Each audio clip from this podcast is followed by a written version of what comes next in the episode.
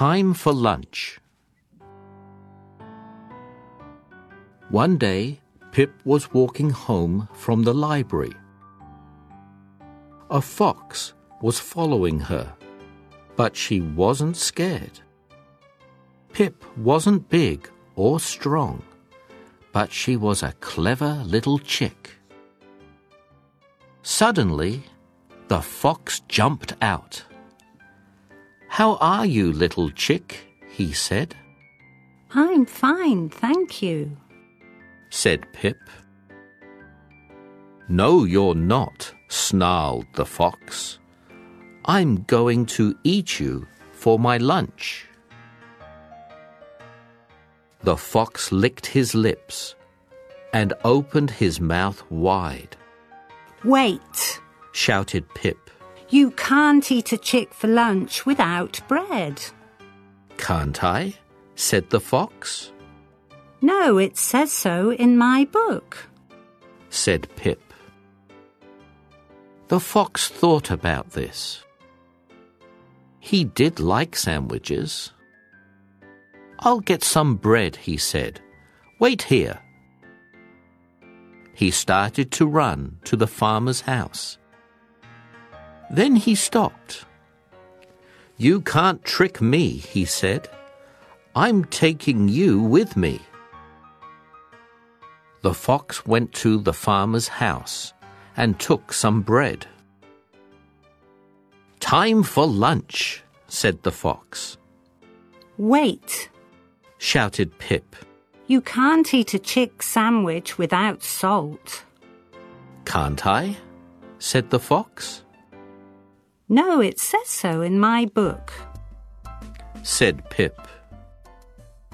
The fox thought about this. He did like salt on his sandwiches. I'll get some salt, he said. The fox took some salt from the farmer's house. He put it on his sandwich. Time for lunch, said the fox. Wait, shouted Pip. You can't eat a chick sandwich without pepper. Why not? asked the fox. It says so in my book, said Pip. The fox thought about this. He was very hungry. But he did want his lunch to be the best. I'll get some pepper, he said. The fox took some pepper from the farmer's house. You need lots and lots of pepper, said Pip. It says so in my book. The fox puts lots and lots of pepper on his sandwich he licked his lips, opened his mouth wide, and. Achoo! He sneezed, the biggest sneeze ever. The sneeze was so big that it blew Pip up into a tree. The sneeze was so loud that the farmer heard it. He was very angry when he saw the fox on his farm.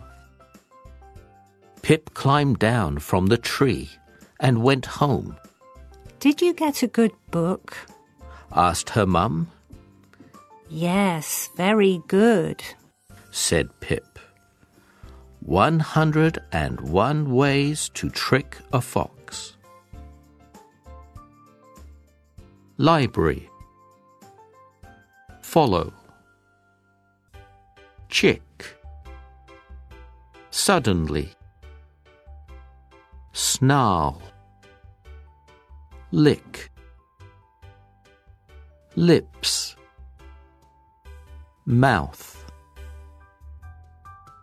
Wide. Without.